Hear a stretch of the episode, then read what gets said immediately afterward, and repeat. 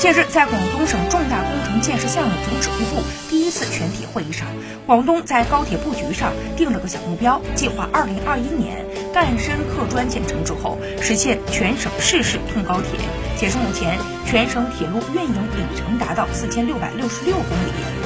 高快速铁路里程两千零二十七公里，高快速铁路网主骨架初步形成。目前，广东既有三百五十公里时速高铁，有京广高铁、广深港高铁，在建的有赣州至深圳、广州至汕尾、汕尾至汕头、广州至湛江高铁，未来还将谋划建设梅州至龙州、